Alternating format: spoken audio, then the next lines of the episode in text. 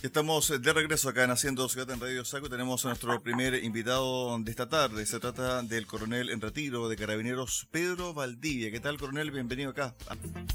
Estamos de regreso acá en Haciendo Ciudad en Radio Saco. Tenemos a nuestro primer invitado de esta tarde. Se trata del coronel en retiro de Carabineros, Pedro Valdivia. ¿Qué tal, coronel? Bienvenido acá a Haciendo Ciudad Radio Saco. Buenas tardes para todos. Por aquí estamos atentos a las consultas que nos quieren hacer. Bueno, una semana dura para carabineros, eh, Pedro. Sí, absolutamente. Pues lamentablemente con estos dos nuevos mártires eh, suman allá los más de 1.228 son total. Y eso habla um, un poco, refleja un poco de particularmente lo que estamos viviendo este año, porque este año ha sido repetitivo la, la muerte de carabineros. Y eso obviamente tiene que llamar la atención que está pasando en Chile, sobre todo como sociedad. Ahora bien, cuando uno escucha la voz de el padre de mm, el efectivo asesinado, ¿cierto? Carlos Retamal, el sargento segundo, dice que esto también es parte de una forma en cómo se entendió la violencia y también de una cultura que se instaló a contar del 18 de octubre. Escuchemos un poquito las declaraciones del papá del el sargento segundo Carlos Retamal, asesinado en San Antonio, y después seguimos la comparación, eh, coronel. Perfecto. Cuando resulta que las autoridades un año atrás llamaban a las protestas con un perro emblemático que le llamaban el perro Matapaco, cuando resulta de que salen publicaciones donde invitan a orinar en un casco militar, entonces se han ido trastocando valores. Y esos valores que se han trastocado son los que le hacen daño a la sociedad. Hoy día parado por el gobierno con las políticas públicas. No, miren, para los carabineros como su creo que creo que no, no quiero llegar tan lejos como que los amparen. Ahí estaba, el padre del sargento segundo, Carlos Retamal, él dijo algo muy importante, coronel, que tiene que ver con la instalación de una, una forma de entender la relación entre la sociedad y carabineros y también este surgimiento de esta animación, ¿cierto?, en el imaginario de grupos violentistas de este perro Matapaco. En definitiva, también esto es parte de lo que está provocando eh, un daño a la institución. Bueno, no solamente a la institución, sino que a toda la sociedad y al país en general. Ahora, el tema es, eh, es mucho, es más, no es mucho, pero es más atrás. El tema, obviamente, hay él indica el, a raíz del estallido, pero el estallido, yo diría que el estallido es el primer tiempo de lo que, del segundo tiempo que estamos viviendo ahora. Para llegar al estallido hay una confusión y a raíz de tremendos equívocos políticos del gobierno anterior y que dice relación a cómo se enfrentaron tres situaciones que dicen relación directa con responsabilidad de carabineros. Uno, el caso Catrillanca, que fue un caso policial, errado por supuesto con los responsables debidamente identificados, el caso Huracán, otro caso policial, también con los responsables debidamente identificados, y finalmente, como la guinda del próximo, como decimos los chilenos, el caso fraude. Cuando sumamos esas tres cosas y las metemos en la misma juguera, el producto que salió indudablemente fue una institución completa de, de 65 mil personas, descalificada ante la comunidad la propia autoridad política de esa época. Era, se suponía que era la autoridad política que tiene que respaldar a una institución que se llama policía, que es la que le da sustenta al Estado de Derecho de cualquier Estado. Y en el Estado, indudablemente, al gobierno que está de turno. Eso eh, permitió que, cuando se llegó al estallido social, se llegó a situaciones absolutamente desmedidas, porque paralelo a eso, con una institución debilitada por estos tres elementos, que se contaminaron indudablemente, eh, hay ingredientes que son de carácter político, que no es el tema de, de poderlos comentar hoy día, pero que fomentaron a contar de marzo del 2019 incluso propiciado por el propio gobierno con la dictación del protocolo del uso de la fuerza, que estaba destinado originalmente para el control del orden público y que terminó siendo aplicado a todo tipo de procedimientos, erróneamente por supuesto, fue cimentando el camino para llegar al, estallido. Una vez que llega al estallido, Carabinero indudablemente desmejorado en cuanto a su imagen y además superado por las circunstancias que ocurrieron propias del estallido, indudablemente que debilitaron una institución que cuya función de, en sí mismo es mantener el orden y la seguridad pública de todos los chilenos, indistintamente con los políticos que sean. Esa situación, estamos hablando de 2019 hasta el 2021, comienzo de este año, fue aprovechada políticamente, mal políticamente, por los que hoy día actualmente son gobernantes. Todos, estamos contestes de que podemos hacer media culpa, yo creo que nadie, nadie es perfecto en la una descalificación y donde todo se habló, se habló de la fundación. A raíz de eso, yo siempre he preguntado y he hecho muchos comentarios al respecto. ¿Pensarán los elementos políticos que descalificaron a Carabineros? Que los carabineros que son hombres y mujeres, 65 mil, no tienen sentimientos, no tienen familia, no tienen hijos, que indudablemente les afecte la situación que, se dijo en su momento. Todos son ladrones, todos son vergüenza, todos son asesinos, todos son violadores de los derechos humanos. Indudablemente que sí. Entonces, sumado a eso, decisiones políticas respecto a coartar el uso de la fuerza, por una parte, limitaciones en cuanto al empleo de armamento, cuestionamiento permanente en una confusión constante en lo que es una detención usando la fuerza, con lo que son los derechos humanos, y indudablemente que llegamos a un escenario como este, donde indudablemente con la y a eso se suma porque es como la tormenta perfecta, perdóname que me alargue un poco, porque se suma a eso obviamente una migración ilimitada, incontrolada, donde viene mucho elemento delincuencial, mucha gente que tiene una cultura distinta a como somos los chilenos con respecto al, respeto que hay con respecto a sus policías, y indudablemente toda esa suma de, de elementos, y faltan algunos todavía, permitió y está permitiendo, y ojalá que no siga siendo así, salvo que el presidente se acontece con las declaraciones que ha hecho entre ayer y hoy día, de cambiar un poco la postura respecto a lo que tiene que ser la policía y poder restablecer el Estado de Derecho, ya sea de orden público o de delincuencia desatada como es lo que estamos viviendo en este momento. Para que un poco la gente entienda sobre el uso de la fuerza legítima por lo demás por parte de la policía uniformada, usted se refirió a las RUF. Esto fue un poco moligirar eh, los procedimientos policiales a sazón de la cantidad de violencia que había en eh, buena parte de nuestro país en su momento, especialmente en la capital, pero en definitiva lo ató de mano, ¿no? No, absolutamente. O sea, la, limitación es clara, evidente con respecto al, por ejemplo, en orden público, quién tiene que usar la carabina anti, antidisturbios, qué tipo de, deporte tiene que tener el balín, de qué, de, qué diámetro tiene que ser el balín, quién lo tiene que disparar, dónde tiene que disparar. Si todas esas son situaciones que son formadas en, el proceso de formación de un carabinero y de los oficiales especialmente.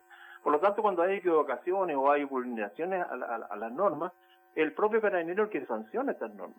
Pero cuando se imponen limitaciones de esta naturaleza, particularmente en lo que fue el uso de la fuerza por un protocolo de marzo del 2019, limitó indudablemente las funciones limitó absolutamente las funciones y coartó inconscientemente la acción policial, porque el carabinero que cuando no se ve con respaldo político, el policía, mejor dicho, para no centralizarlo solamente en carabinero, cuando no tiene ese respaldo político, en el momento que tiene que tomar una decisión rápidamente respecto a un orden público o respecto a una acción delincuencial, duda. Y un policía no puede dudar porque está entre el bien y el mal. Entonces, esa situación generó indudablemente eh, que ese carabinero piense dos veces antes de actuar y ustedes ven que hay hay en algunas circunstancias verdaderas, eh, eh, o sea, apaleos de los carabineros. Recuerdo el caso de marzo de este año y, lo comenté en alguna parte y es bueno recordarlo porque somos de memoria frágil. Recordemos solamente marzo de este año a una semana en que asumió el actual gobierno.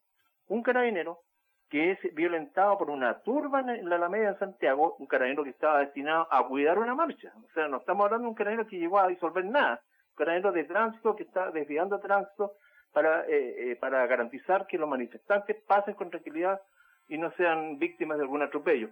Una parte de esa turba agrede a ese carabinero. Ese carabinero, al verse agredido y en peligro inminente de su vida, hace uso de su arma de fuego. ¿Cuál es la reacción política? El subsecretario que estaba en Viña en el primer consejo de gabinete, de vuelta para Santiago a ver qué es lo que había pasado. La ministra Bocet en, aquel entonces, la primera condena diciendo que se va a investigar porque no pueden ser los derechos humanos y todo lo demás. Y resulta que finalmente termina en que el carabinero aplicó su legítima defensa en un hecho absolutamente claro. Entonces, esas son lo que yo le llamo las señales. Esas señales son las que la policía la absorbe como dudosas por parte de quien tiene que respaldarlo. Y tiene que respaldarlo en la medida que el ejercicio de la función policial esté ajustado a derechos, que es lo que se forma un carabinero. O sea, carabinero lleva 95 años formando oficiales y carabineros ajustados a derechos, o sea, cumplimiento de las normas. Quien se aparta de eso, la primera sanción que recibe es por, por parte del propio carabinero y después indudablemente por la legislación vigente. En el día de ayer, el diputado Alessandri presentó un proyecto, o anunció la presentación de un proyecto para el uso de armas en el momento en que los funcionarios policiales sean atacados. Y también el tema de la distancia. Con la legislación que tiene actualmente Carabinero, ¿le basta y sobra o tiene que haber otra ley que permita también esta distancia entre una persona y carabineros y también el uso del arma de fuego para determinar circunstancias, coronel? Yo creo que eh, el uso de, las armas de fuego especialmente está bastante bien acreditado. Lo que pasa es que, como tenemos un proceso penal hoy día, y que también no hay que dejar de olvidar, hoy día ese carabinero está sometido al Ministerio Público, a la justicia ordinaria. Antiguamente, el maltrato de obra carabinero eh, era está conocido solamente por la justicia militar con una mirada distinta, que no era más garantista, al contrario de la que la gente piensa. Se llevó al Ministerio Público, por una, por una parte. Por lo tanto, ese carabinero eh, eh, eh, tiene el mismo tratamiento de cualquier persona. Entonces, no es lo mismo agredir que una persona agreda a otra porque pelea en la calle, no es lo mismo que agredir a otra persona que ejerce una función, un cargo público, como es un carabinero. Entonces, ahí de ahí se parte una primera diferencia. La segunda, indudablemente, que ese tema de la distancia es un tema que se ocupa mucho en el resto de las policías del mundo y que obviamente garantiza de que la situación que se va, que se puede producir puede estar dentro del marco de la normalidad. Ahora, en ese aspecto, indudablemente que las experiencias que hay en las policías anteriores así lo indican, pero yo ayer, ayer o antes me preguntaba, ¿qué pasaría? Y ustedes mismos y los auditores que nos están escuchando, ¿qué pasaría si en un simple control de identidad, simple control de identidad, ese carabinero, antes de ir a, que es lo lógico en cualquier policía del mundo, es, lo que hace, si ustedes han viajado o van a Estados Unidos, cuando el policía se acerca al conductor y le dice que le pase la licencia solamente para controlarlo, el mismo control de identidad, ese conductor tiene que bajarse, las manos siempre en la vista, finalmente las manos sobre el techo del auto y después revisamos el, si es o no es el del auto. ¿Ustedes se imaginan una situación en Chile de eso? ¿Se imaginan un carabinero que tenga solamente la mano en la funda del revólver y se acerca a un conductor? Es acusado en forma inmediata de violación de los derechos humanos, de amenaza, de cualquier cosa. Entonces, obviamente que tenemos que cambiar algunas conductas radicales tenemos que ajustar en cierto modo a la legislación, porque además, dicho sea de paso, el hecho de que haya habido una migración tan grande significó, y eso muchas veces lo, comentamos varios, el hecho de que esta migración tan grande son culturas diferentes que no son ni malas ni buenas. cada cual tiene su propia cultura, su propio país, cada cual tiene su propia cultura. Pero la cultura de los países que llegaron aquí, y no los voy a nombrar para no discriminar a nadie, ese, eh, con respecto a su relación con la policía no es nunca la misma que tiene Carabinero con respecto a los chilenos. En otras partes se acepta la corrupción chica, este, el pase, el, mojar al, policía, el no respetar al policía, en que cada policía tiene su precio, y eso en Chile no se ve. Y con mayor razón, obviamente, el respeto ante una norma o una infracción. Por lo tanto, aquí hay un problema que es mayor que solamente eh, dictar determinadas normas. Hay un problema de regulación de esas normas y fundamentalmente el tratamiento que se tiene que dar con los extranjeros. No, no, no puede ser casualidad que en el caso de Puerto Montt todos sean extranjeros. Y bueno, gran parte de ellos, como todos lo sabemos, ilegales. Finalmente, coronel, se ha dicho que falta de respaldo político, falta de un espaldarazo por parte de el Estado de Chile, del gobierno específicamente, a carabineros. Hoy, durante su visita a Antofagasta, el presidente dijo lo siguiente, vamos a hacer, comillas, unos perros contra la delincuencia.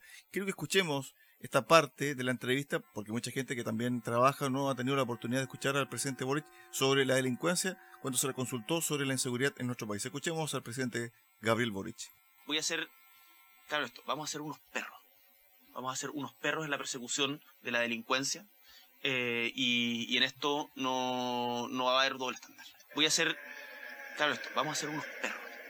Vamos a ser unos perros en la persecución de la delincuencia eh, y, en esto no, no va a haber doble Ahí estaba la parte medular de la entrevista al presidente Gabriel Boric. ¿Cómo usted interpreta esta declaración bien particular por parte del presidente? ¿Como un respaldo a Carabineros o como una suerte de cambio de visión, de paradigma por parte del gobierno? No sé, a mí, a mí en lo personal me cuesta entenderla por todos los cambios que nadie operó. Pero no, aquí no hay que ser, eh, tal como dijo General Iturriaga cuando resultó el estallido que no había ninguna guerra. Yo aquí podría modestamente decir que aquí no hay que ser perro con nadie. Si aquí lo único que hay que hacer en el, en, el caso de la función policial, tener el respaldo político adecuado, nada más que eso, dentro de las normas. Hay que terminar con el, con el mal mito del pasado, en el sentido de entender que la inteligencia es tortura, que la detención eh, de los delincuentes son abusos de los derechos humanos, que la fuerza legítima aplicada sobre las personas también son vulneraciones de los derechos humanos, circunstancias que son elementos narcotraficantes, por ejemplo. Hay que sacarse esa, desmitificar todas esas, esas situaciones que han enfermado a la sociedad chilena. Eso obviamente está asociado a otras situaciones de formación de nuestra juventud que ha perdido absolutamente los valores, pero es un tema ya de más largo aliento. Por lo tanto, yo me quedaría con solamente con esa reflexión, la reflexión del respaldo político que requiere la policía, en el bien entendido que esa policía, que es profesional, que llegó a ser la tercera policía mejor del mundo, está sujeta a las normas de, lo, de que, que tiene el Estado de Derecho y que son los primeros indudablemente, como ha sido históricamente así, eh, a respetarlas y condenarlas cuando realmente corresponde. Estuvimos con el coronel en retiro Pedro Valdía Castillo, también asesor de seguridad, conversando hoy acá en Haciendo Ciudad en Radio Sago, Dos Hornos y Puerto Montt. Gracias por estos minutos, coronel. Un abrazo, buen fin de semana. Gracias a usted. Un saludo para todos los osorninos y osorninas. Gracias.